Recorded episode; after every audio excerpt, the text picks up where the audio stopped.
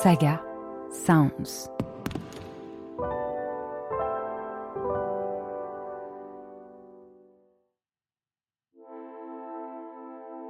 Il y a 50 ans, paraissait un rapport scientifique qui fit l'effet d'une bombe. Le rapport Meadows, publié en 1972 par des chercheurs du MIT, un célèbre institut de recherche américain, alertait sur les dangers que nous fait courir une croissance économique illimitée dans un monde aux ressources finies. Pourtant, depuis, nous n'avons pas changé de trajectoire. Pire, on a accéléré. Je m'appelle Audrey Boelly et je suis journaliste scientifique. Comme beaucoup, je m'inquiète pour l'avenir de mes deux filles et des enfants de leur génération. Alors, j'ai voulu savoir où nous en étions aujourd'hui, 50 ans après la publication du rapport Meadows, et maintenant que nous sommes entrés dans l'ère de la surproduction et de la fast fashion. Dans ce podcast, je mènerai mon enquête en interrogeant des experts et des scientifiques pour tenter de répondre à ces questions vitales. S'est-on rapproché des limites planétaires? Les a-t-on déjà dépassées? Est-il possible d'envisager un avenir où l'activité humaine n'épuiserait pas les ressources de notre seule planète, dont nous et l'ensemble du monde vivant dépendons pour notre survie? Dans l'épisode précédent, en guise de prologue, j'ai voulu donner la parole à Denis Meadows en tant que co-auteur du rapport Les limites à la croissance, bien sûr, mais aussi comme témoin de ce qui s'est produit à la suite de sa publication. Car je n'arrive toujours pas à comprendre comment un message aussi crucial que celui délivré par ce rapport scientifique a pu être enterré pendant 50 ans. Si bien que, comme beaucoup, je n'ai découvert son existence que très récemment. Nous avons perdu un demi-siècle, 50 précieuses années pendant lesquelles la situation s'est aggravée à vitesse grand V, on appelle d'ailleurs cette période la grande accélération.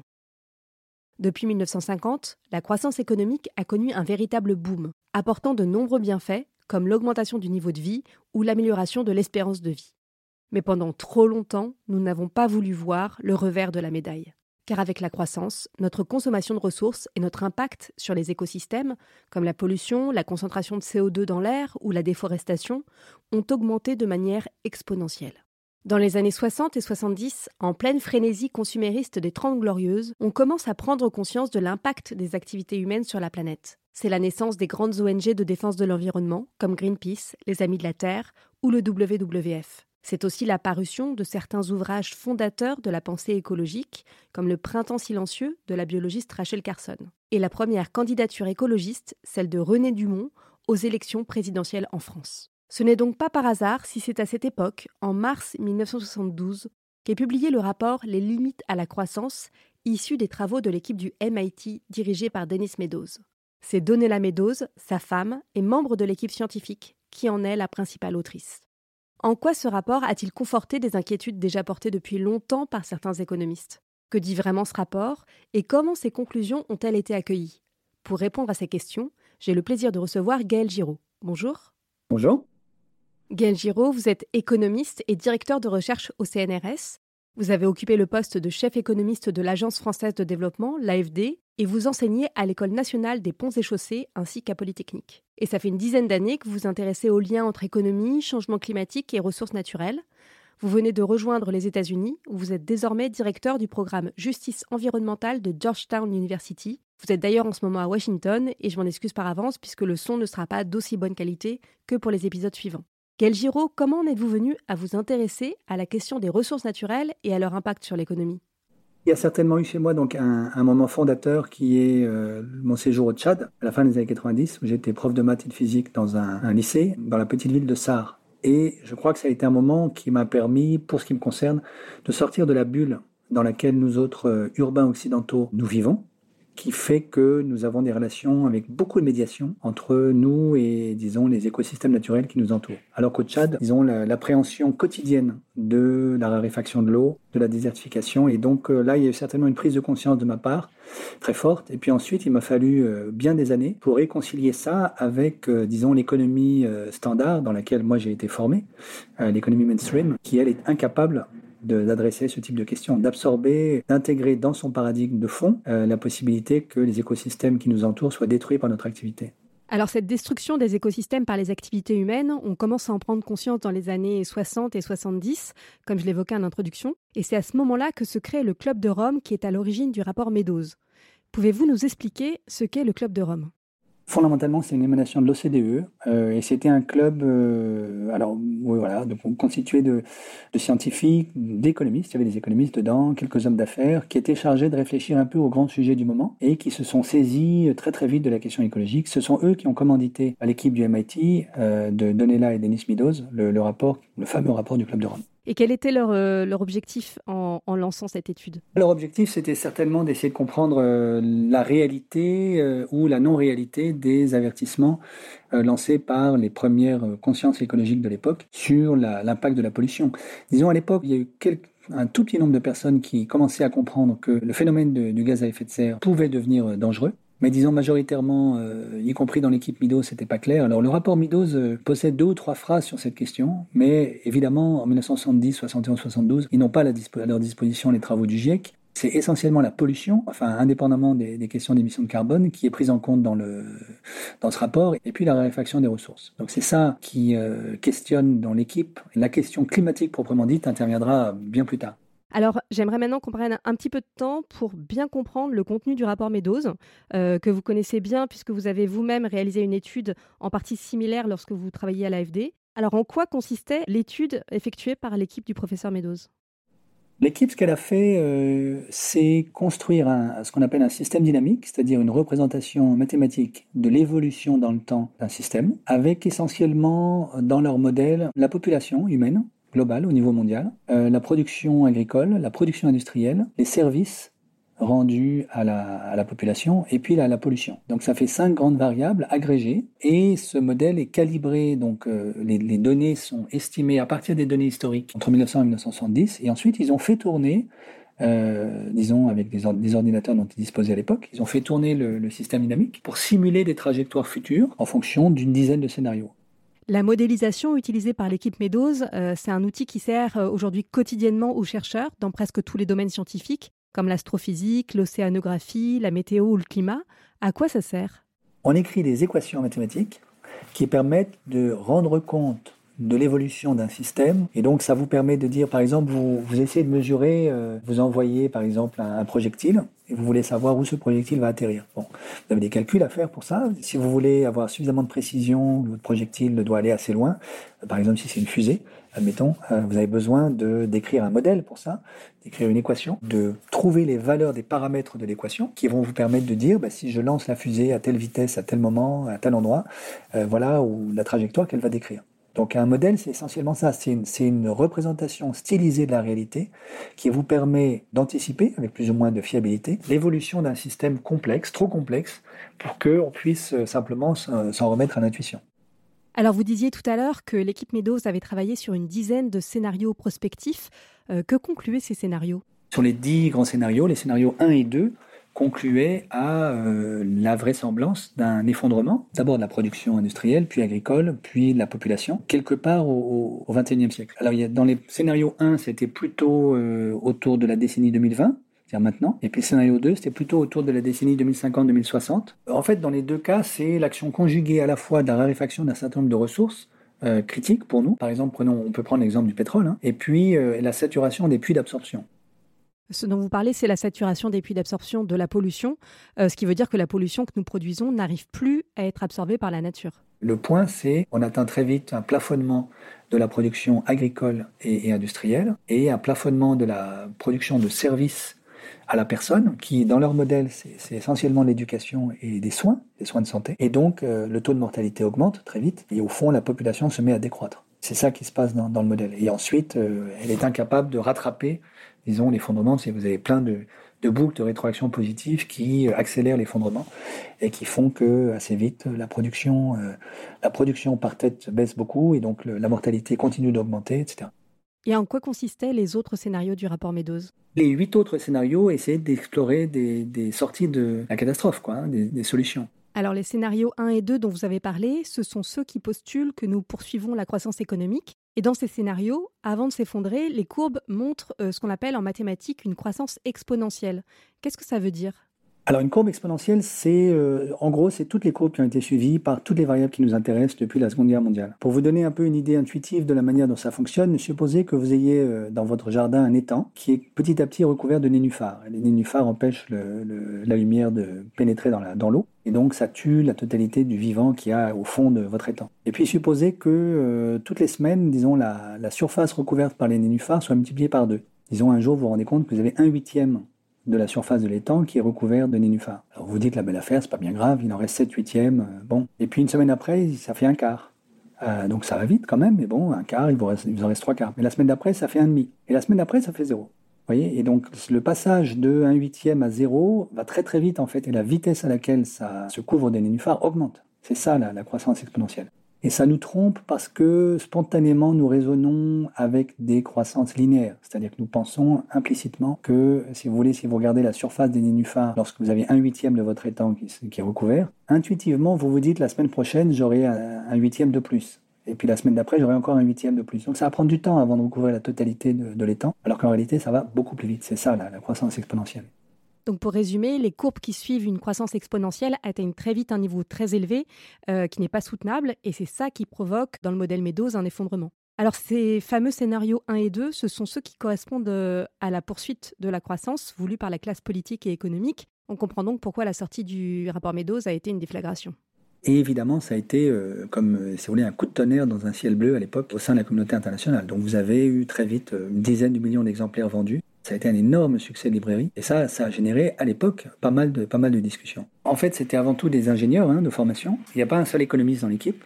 Il n'y a pas en fait une ligne d'économie dans le modèle. Alors c'est la raison pour laquelle euh, pas mal d'économistes ont, jeté à la poubelle ce rapport. Parce qu'ensuite, en plus, si vous voulez, le, euh, d'une certaine manière, cette modélisation, qui à mon avis est l'avenir de, la façon dont on peut essayer de traiter ces questions. Donc nous, c'est exactement ce qu'on a fait à l'AFD, reprendre ce type de méthodologie, et c'est ce qu'on continue de faire à Georgetown. Mais c'est absolument orthogonal à tout ce que font, euh, disons, l'écrasante majorité des économistes mainstream, qui envisagent un monde complètement à l'équilibre, dans lequel euh, vous n'avez pas de ressources naturelles, ou quand vous en avez, elles ne jouent qu'un rôle complètement marginal, et où tout se termine toujours bien, quoi qu'il arrive. Pour vous donner un exemple, euh, j'ai des collègues qui ont testé euh, le fameux modèle de Bill Nordhaus, euh, William Nordhaus, qui a eu le, prix Nobel il y a quelques années, qui est un modèle, disons, qui est le, le modèle standard utilisé par les économistes mainstream pour traiter la question du climat. Et alors, ils ont, ils ont forcé un peu le modèle pour essayer de voir comment il réagit lorsque on tient compte du fait que le réchauffement climatique peut avoir des conséquences vraiment catastrophiques. Et donc, ils arrivent à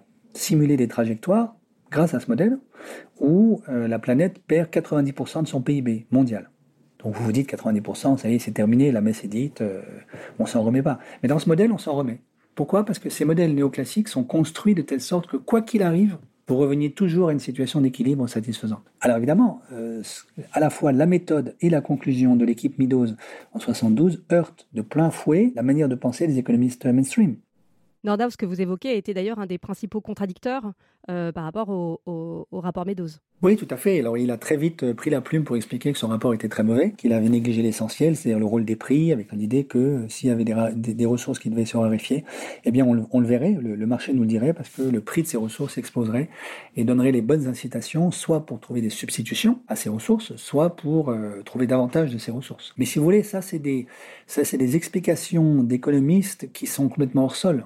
Économistes néoclassiques vous disent Ah, mais si la, si la forêt amazonienne disparaît, c'est pas grave. On va trouver des substituts en termes de dollars ou d'euros ou de livres sterling pour remplacer les services écologiques qui nous sont donnés par la, forêt amazonienne. Ce qu'ils voient pas, c'est que euh, on ne se nourrit pas de, dollars ou d'euros et on ne boit pas les, les dollars et les euros. Et donc, évidemment, les économistes de l'époque, dans les années 70, pour une bonne partie d'entre eux, ont eu énormément de mal à, intégrer les résultats du rapport Meadows. Alors vous avez quand même quelqu'un comme Robert Solo qui a, qui a fait, qui était à ce moment-là le président de l'American Economic Association, qui a fait un premier discours, euh, alors de mémoire c'est en 1973, à propos du rapport Meadows. Il dit voilà, bon, euh, c'est des questions qui sont quand même assez intéressantes, il va falloir y réfléchir. Bon. Donc il ne jette pas le, il ne jette pas le rapport à l'époque, mais en 74 en revanche là par contre c'est fini. On n'en parle plus parce que ce sujet est classé. En fait, il est tellement incompatible avec tout ce que professent les économistes néoclassiques que, euh, en fait, même la confrontation est impossible.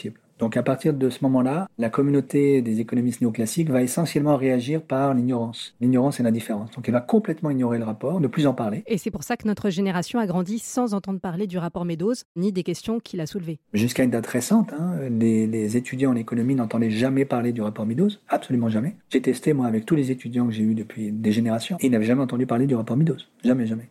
Voilà, ça fonctionne comme une espèce de, mauvaise religion païenne qui refuse la confrontation avec le monde réel. Et ce que faisait le rapport Midos, c'est juste rappeler que le monde réel, ça existe et que si on s'en occupe pas, on a euh, un retour de bâton extrêmement sévère.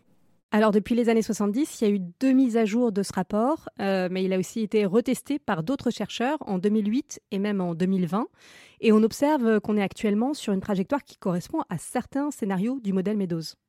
Oui, tout à fait. C'est ça l'ironie de l'affaire, c'est-à-dire que ce que vous pouvez faire aujourd'hui, enfin ce qui a été fait notamment par un physicien euh, australien, Graham Turner, en 2008, ce qu'a fait Turner, c'est de dire, bon, maintenant qu'on est en 2008, et puis l'exercice a été repris depuis lors, comme vous l'avez dit, on peut comparer les prédictions, ou disons la prospective, les scénarios prospectifs de Meadows avec ce qui s'est vraiment passé. Et alors l'ironie de l'affaire, c'est que, euh, de fait, sur les 10 scénarios, vous en avez deux qui malheureusement collent très bien avec, euh, avec les données de ce qu'on observe. Alors je dis malheureusement parce que c'est les deux qui conduisent à un effondrement vous travaillez aussi en ce moment sur un modèle qui s'inspire de celui de Meadows, euh, mais qui inclut aussi des variables économiques et climatiques.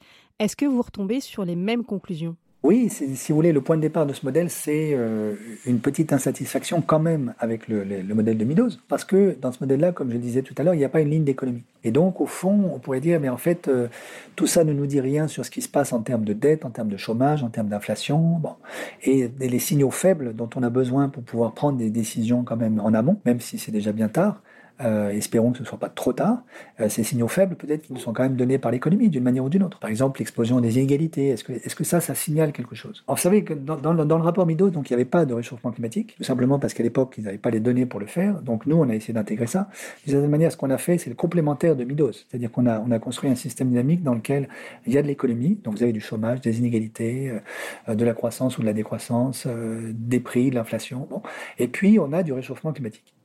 Et on a une boucle de rétroaction du climat euh, sur l'économie grâce à un modèle climatique qui a été construit par des, climatologues euh, belges puis surtout français qui tournent aujourd'hui à l'école polytechnique qui s'appelle I Love Clim. Et malheureusement, les conclusions qu'on atteint sont assez similaires à celles de, de c'est-à-dire que euh, si on ne change pas radicalement de trajectoire, on arrive à des situations où des, des pans entiers de la planète deviennent inhabitables pour l'humanité avant la fin de ce siècle. Par exemple, le critère qu'on a utilisé, c'est disons, des combinaisons de pics de chaleur et d'humidité qui sont euh, létales pour le corps humain. Donc ça, ça dépend pas, si vous voulez, des calculs faits par les économistes. C'est de la, de la, de la science clinique, si je puis dire. On sait que vous avez des combinaisons, euh, par exemple, 40 degrés Celsius avec plus de 30% d'humidité dans l'air, bon, si vous êtes exposé à ça pendant plus de 6 heures, vous mourrez. Et donc, ce qu'on ce qu'on montre, c'est que le long d'un scénario du business as usual, euh, vous avez la totalité de l'Amazonie, grande partie de l'Amérique centrale, bonne partie du golfe de Guinée, euh, le, littoral indien, la totalité du littoral indien et de manière assez profonde à l'intérieur des terres, sur plusieurs, euh, plusieurs dizaines de kilomètres en fait, et la quasi-totalité de l'Asie du Sud-Est qui deviennent juste inhabitables. Donc ce qui veut dire des migrations colossales. Donc malheureusement, on atteint des, conclusions assez similaires. Et alors ce que me disait Denis Meadows dans mon interview avec lui, c'est que en fait son rapport montrait surtout qu'il était nécessaire de ralentir bien avant d'observer les signes d'instabilité ou d'effondrement, parce que sinon, en fait, il était déjà trop tard vu les délais euh, de réaction du système. Et du coup, est-ce que vous pouvez nous expliquer un peu en quoi un dépassement des limites planétaires pose un problème bien plus important que si on s'arrête juste à la limite? C'est ce que j'appelle moi le, phénomène du coyote. Euh, vous connaissez ce dessin animé du coyote euh, qui court à toute vitesse, voilà. Et puis euh, dans quasiment chaque épisode, il lui arrive toujours la même la même blague, c'est-à-dire qu'il court très vite au bord d'une falaise, puis à un moment il a dépassé la falaise, il est dans le vide, mais il continue de mouliner avec ses petites jambes dans le vide. Puis tout d'un coup il regarde le, vide au-dessus duquel il se trouve, là il se rend compte qu'il a dépassé la falaise et là il tombe. Alors le moment du coyote, c'est les quelques, secondes pendant lesquelles il reste en suspens, vous voyez, dans, dans le dessin animé. Et donc c'est exactement ça que raconte euh, Denise, il a absolument raison. Hein. C'est le fait que malheureusement, nous, sommes capables de dépasser un certain nombre de frontières planétaires sans que l'effondrement apparaisse tout de suite. C'est ça qui nous trompe. Disons, un certain nombre d'entre nous disent, mais où voyez-vous qu'il y a un problème, puisque euh, pour l'instant, je ne vois aucun effondrement. Et donc, Denise avait bien raison, hein, euh, il a bien raison. Il y a un certain nombre de signaux faibles qu'il faut prendre en compte très vite pour pouvoir réagir avant qu'il ne soit trop tard. Mais d'une certaine manière, euh, on fait tous cette expérience. Quand vous conduisez en voiture, euh, si vous roulez vers un mur, bon, si vous commencez à freiner 2 cm avant d'atteindre le mur, c'est trop tard. Il faut commencer à freiner plus tôt. Et donc, c'est ça que raconte Denise. Et alors, je crois que ça, c'est une des vraies difficultés méthodologiques, qui est comment trouver des instruments de mesure de la proximité de la catastrophe qui rendent compte du fait que euh, même si on a déjà franchi un certain nombre de seuils irréversibles, pour l'instant, on ne voit pas partout la catastrophe. Alors, en même temps, d'une certaine manière, aujourd'hui, ce débat euh, n'a plus lieu d'être, puisqu'on voit la catastrophe, elle est là. Je veux dire, les inondations en Allemagne, aux Pays-Bas l'an dernier, euh, les gigantesques incendies partout en Australie, en Indonésie, en Amazonie, aux États-Unis. Bon, c'est quand même la démonstration du fait qu'il y a déjà des catastrophes partout. Malheureusement, d'une certaine manière, dans les zones tempérées, en particulier en Europe, on est moins exposé. Donc, à part ceux qui vivent dans les montagnes, par exemple, et qui voient la disparition des glaciers hein, chaque année, euh, ou la raréfaction de l'eau, euh, et puis ceux qui vivent en bord de mer, qui voient la montée du niveau de la mer, disons les urbains, de nouveau, les CSP+, protégés en centre-ville, se rendent moins compte de l'impact réel dès aujourd'hui du dérèglement climatique et plus globalement écologique. Alors pour conclure euh, notre entretien, euh, là c'est les 50 ans du, rapport Meadows. Euh, est-ce que finalement on peut dire que ce rapport est toujours pleinement d'actualité? Il est pleinement d'actualité dans sa méthode et dans ses conclusions. Dans sa méthode, c'est ce que nous essayons de faire, ce que nous avons essayé de faire à l'AFD, et ce que j'essaie de faire aujourd'hui dans mes recherches, hein, c'est-à-dire de construire des modèles économiques qui soient basés sur des systèmes dynamiques non linéaires, qui permettent de prendre en compte la non-linéarité de l'économie, les boucles de rétroaction positives, négatives, qui font de l'économie en fait un système complexe qui évolue. Puis il est d'actualité malheureusement dans ses conclusions, c'est-à-dire que en réalité nous continuons de polluer. Regardez la question du plastique, du, continent de plastique que nous déversons dans, les océans, la destruction de la vie dans les océans, euh, de la vie dans nos écosystèmes, la disparition des insectes en Europe, la disparition des oiseaux aux États-Unis, et puis voilà les, seuils euh, planétaires que nous franchissons allègrement les uns après les autres. Évidemment, je continue d'espérer que ceci ne va pas conduire à un effondrement. Je suis pas du tout, euh, disons, un chantre de la collapsologie. Mais disons, voilà, il faut prendre vraiment très très au sérieux ces questions. Et ce que je constate, c'est que nous ne le faisons pas. Merci beaucoup Gaël Giraud d'avoir répondu à mes questions. Pour aller plus loin, je conseille la lecture de votre dernier livre L'économie à venir aux éditions Les liens qui libèrent, ainsi que le visionnage du documentaire Dernière alerte 40 ans après les limites de la croissance, coproduit par Arte qui retrace l'histoire du rapport Meadows depuis sa parution jusqu'à nos jours. Nous en avons parlé avec Gaël Giraud, nous sommes malheureusement en train de suivre l'un des pires scénarios modélisés par le rapport Meadows. Un scénario qui nous mène vers un dépassement des limites planétaires. Mais que cela veut-il dire concrètement? De quel dépassement parle-t-on? Répondre à cette question est l'objectif des prochains épisodes de ce podcast nourriture, eau, minerais, énergie, mais aussi biodiversité et climat, où en sommes-nous aujourd'hui, 50 ans après le rapport Meadows? Pour le savoir, j'interrogerai des experts sur chacune de ces problématiques, mais aussi sur les solutions qui s'offrent à nous. Pour commencer, je vais m'intéresser à l'une des ressources dont dépend littéralement notre survie, l'alimentation. Notre modèle agricole est-il durable? Quel est son impact sur les écosystèmes? Et pourra-t-il nourrir 10 milliards d'humains en 2050 pour en savoir plus, je vous donne rendez-vous dans le prochain épisode de Dernière Limite. Dernière Limite est un podcast pensé et écrit par Audrey Boelly. La réalisation et la musique sont d'Emma Chevalier, l'illustration de Chloé Nicolai et la production Saga Sounds. Avec le soutien de la Fondation Madeleine, abritée par la Fondation de l'Université Paris-Dauphine PSL. Pour soutenir ce podcast, n'hésitez pas à mettre des étoiles sur votre plateforme d'écoute et à partager ce podcast autour de vous et suivez Saga Sound sur les réseaux sociaux pour être tenu au courant de nos prochaines productions.